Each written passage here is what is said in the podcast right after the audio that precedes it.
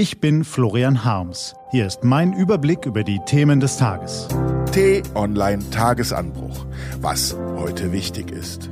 Donnerstag, 5. Juli 2018. Kim Jong-uns heimliches Atomwaffenprogramm, Merkels bunte Blazer und Seehofers Suppe. Gelesen von Claudius Niesen.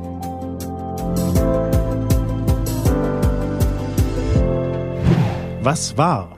Merkels bunte Blazer. Angela Merkel kommuniziert durch Sprache, aber ein bisschen auch durch die Farbe ihrer Blazer, die sie in nahezu sämtlichen Schattierungen besitzt. Will sie die Grünen umgarnen, trägt sie grün, bei der FDP ist es gelb und bei der SPD genau ein schönes, tiefes Rot. Man kann also als nette Geste werten, für welchen Blazer sich die Kanzlerin bei der gestrigen Generaldebatte im Bundestag entschied. Schließlich ist sie auf die SPD angewiesen. Wieder mal. Ohne Zustimmung der Genossen kann sie den mühsam errungenen Asylkompromiss nicht umsetzen. Was steht an? Die T-Online-Redaktion blickt für Sie heute unter anderem auf diese Themen. Es war wohl alles nur Show. Nordkorea wolle sein Atomwaffenarsenal vollständig aufgeben, verkündete der amerikanische Präsident mit stolz geschwellter Brust und pries sich selbst als genialen Dealmaker.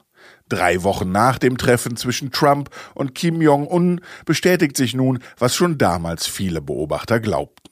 In Wahrheit schert sich das Regime in Pyongyang offensichtlich einen feuchten Kehricht um amerikanische Abrüstungswünsche. Statt seine Atomanlagen einzumotten, baut es sie sogar weiter aus.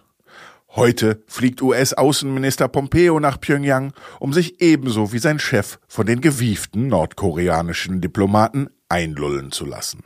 Denn das scheint die Strategie von Kims Leuten zu sein dem narzisstischen Herrn Trump publicity-trächtige Handschlagbilder zu spendieren, die Amerikaner dann in jahrelange Abrüstungsverhandlungen zu verwickeln und währenddessen im Stillen weiter aufzurüsten. Kanzlerin Merkel empfängt heute den ungarischen Premier Orban.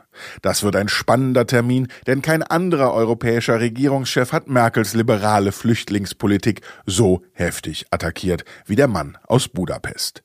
Innenminister Seehofer wiederum reist heute nach Wien, um die Suppe auszulöffeln, die er sich selbst eingebrockt hat. Er will und soll und muss versuchen, mit dem österreichischen Kanzler Kurz und dessen FPÖ-Innenminister Kickel ein bilaterales Abkommen über die Rückführung registrierter Asylbewerber zu verhandeln.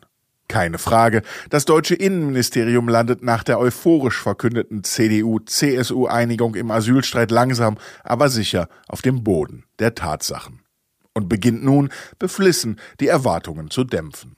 Immerhin hat sowohl Merkel als auch Seehofer inzwischen klargestellt, dass sich Asylbewerber dort nicht länger als zwei Tage aufhalten sollen. Das tun die beiden weniger aus Menschenliebe, sondern in der Hoffnung, damit die SPD zu beruhigen. Und 343,6 Milliarden Euro. Über diese Summe entscheiden die Abgeordneten des Deutschen Bundestages heute Abend. Es ist der Bundeshaushalt und zum fünften Mal in Folge soll dieser ohne neue Kredite auskommen. Die Finanzplanung bis 2021 wollen die Abgeordneten in ihrer letzten Sitzung vor der Sommerpause auch gleich noch beschließen.